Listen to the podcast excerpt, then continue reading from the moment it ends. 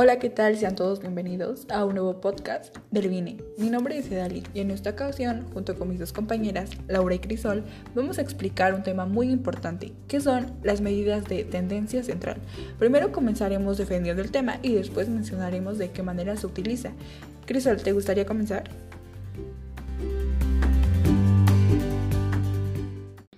Las medidas de tendencia central son medidas estadísticas que pretenden resumir en un solo valor a un conjunto de valores.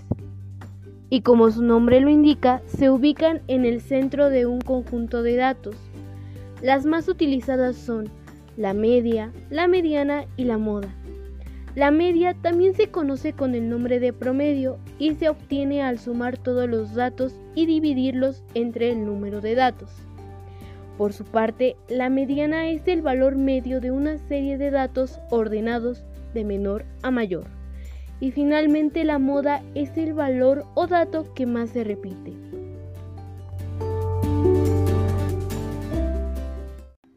Ahora, ya que mi compañera Crisol les ha explicado acerca de este concepto, a continuación les hablaré acerca de su aplicación y su relación con la ciencia.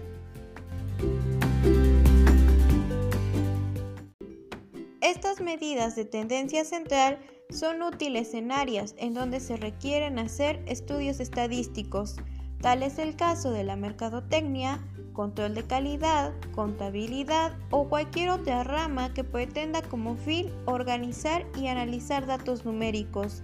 Por ejemplo, en el área de la salud se ocupan en protocolos de investigación para calcular el éxito de un nuevo medicamento. Por lo tanto, estas medidas se relacionan con la ciencia porque permiten analizar datos de estudios estadísticos que sirven de base para la construcción de nuevos conocimientos.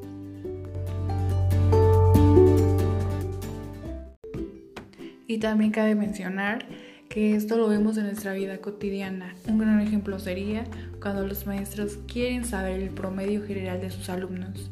Bueno, eso ha sido todo de nuestra parte. Esperamos que les haya gustado el podcast y también esperamos que nos escuchen a la próxima.